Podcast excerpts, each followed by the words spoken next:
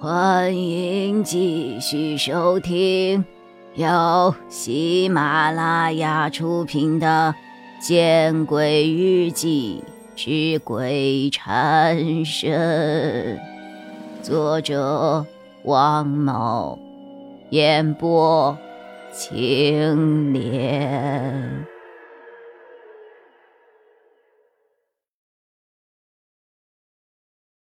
那好，我们。出发，目标三食堂。大概是听我刚才对警察说的话里面包含了食堂胡师傅胡硕，所以周曼有意的避险，没有说去一食堂。高月亮也十分兴奋，因为好像在他的人生观里，只要能吃东西，就没有过不去的坎儿。正在算着什么子丑寅午的王凯。看到我们三人起身，连忙对我提醒：“哎，蓉蓉，外面有点太阳，把衣服穿上，伞打上。”高月亮有些不耐烦的对王凯摆了摆手：“知道了，你们快忙吧，忙完了来个电话到三食堂找我们。”然后快速的给我穿上了衣服，又拿起了我那把黑色的雨伞，便和周曼一左一右簇拥着我离开了宿舍楼。大概是为了打开我的心结，这一路上，周曼和高月亮都充分发挥了开朗的特长，给我讲笑话听。当然，大多数的时候我是故意笑出声来的。他们讲笑话很业余，许多明明很好玩的事情，让他们一讲，反而不好笑了。也或许是我还没有彻底的。敞开心扉吧。当然，一路上高月亮和周曼都很识趣的，没有问我看到了什么，他们都在刻意的回避。在三食堂里，我们随便点了些瓦罐面什么的，就开始吃了起来。吃了一半，我有些愣神儿。自从得知崔敏。已经自杀身亡后，我的心就仿佛是黑云压城，预备摧毁一般。崔明死了，王师傅、胡师傅。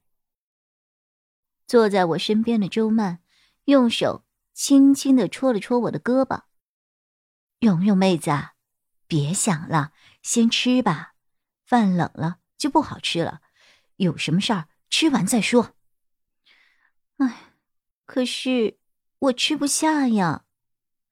周曼和高月亮对视了一眼，然后周曼点了点头。那你在想什么呀？我在想，王师傅，还有胡师傅，他们到底和崔敏的死有没有关系？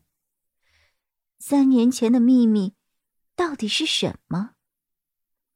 我看了一眼周曼，苦笑了一下，还是把心中的想法说了出来，因为憋在心里实在是太难受了。胡师傅，周曼一愣，正想说什么，却见我们对面坐着的高月亮突然站起了身，兴奋的对着我们身后喊。哎，这里，这里，我们在这儿。我和朱曼纷纷回头，看到了王凯和夏寒，一脸笑意的向我们走来。搞定了吗？王凯和夏寒还没有走近，高月亮就迫不及待了。应该算是搞定了吧？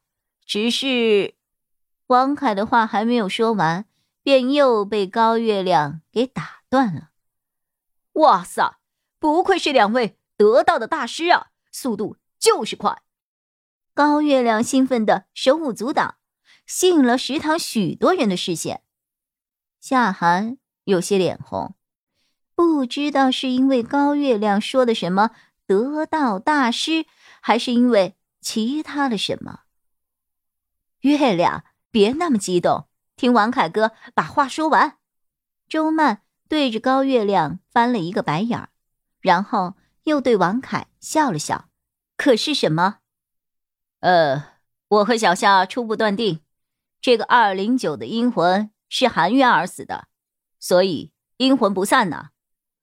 就算给二零九宿舍做了法事，他也仍旧是孤魂野鬼。他之所以缠着你们，是因为他觉得你们或许能够帮助他。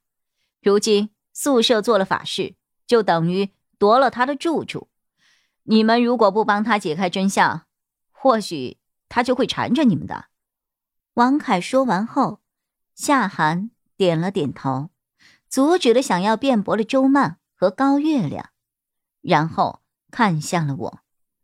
为了证实我们的猜想是否正确，蓉蓉，你把今天所看到的事情一五一十的讲给大家听。我点了点头。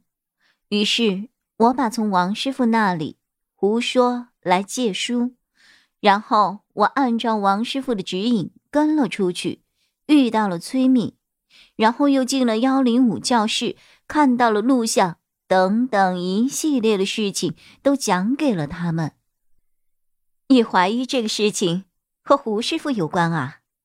朱曼问我，我只是微微的点了点头。毕竟我自己也没有证据来证明我对胡说的怀疑。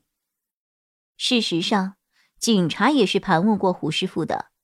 胡师傅对于我进幺零四的教室并不知情，他进幺零五教室只是为了给食堂的一个微波炉拿一个电插板。警察问他为什么不去别的地方拿，非要大老远的跑到幺零五教室拿？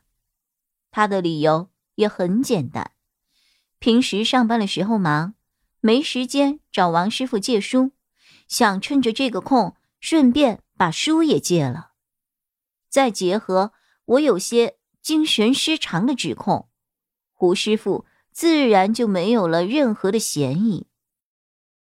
蓉蓉，你没有亲眼见到胡师傅进那个，呃，教室吧？周曼原本想说仓库的，但害怕又刺激到我，所以临时又生硬的改了口。嗯。我的确是没有看到胡师傅进幺零五教室，只是听王师傅告诉我的。哎呀，那不就结了？周曼耸了耸肩。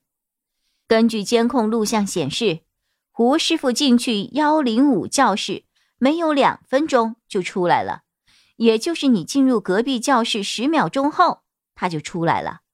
十秒钟，他能做什么呢？说长一点，两分钟又能做什么啊？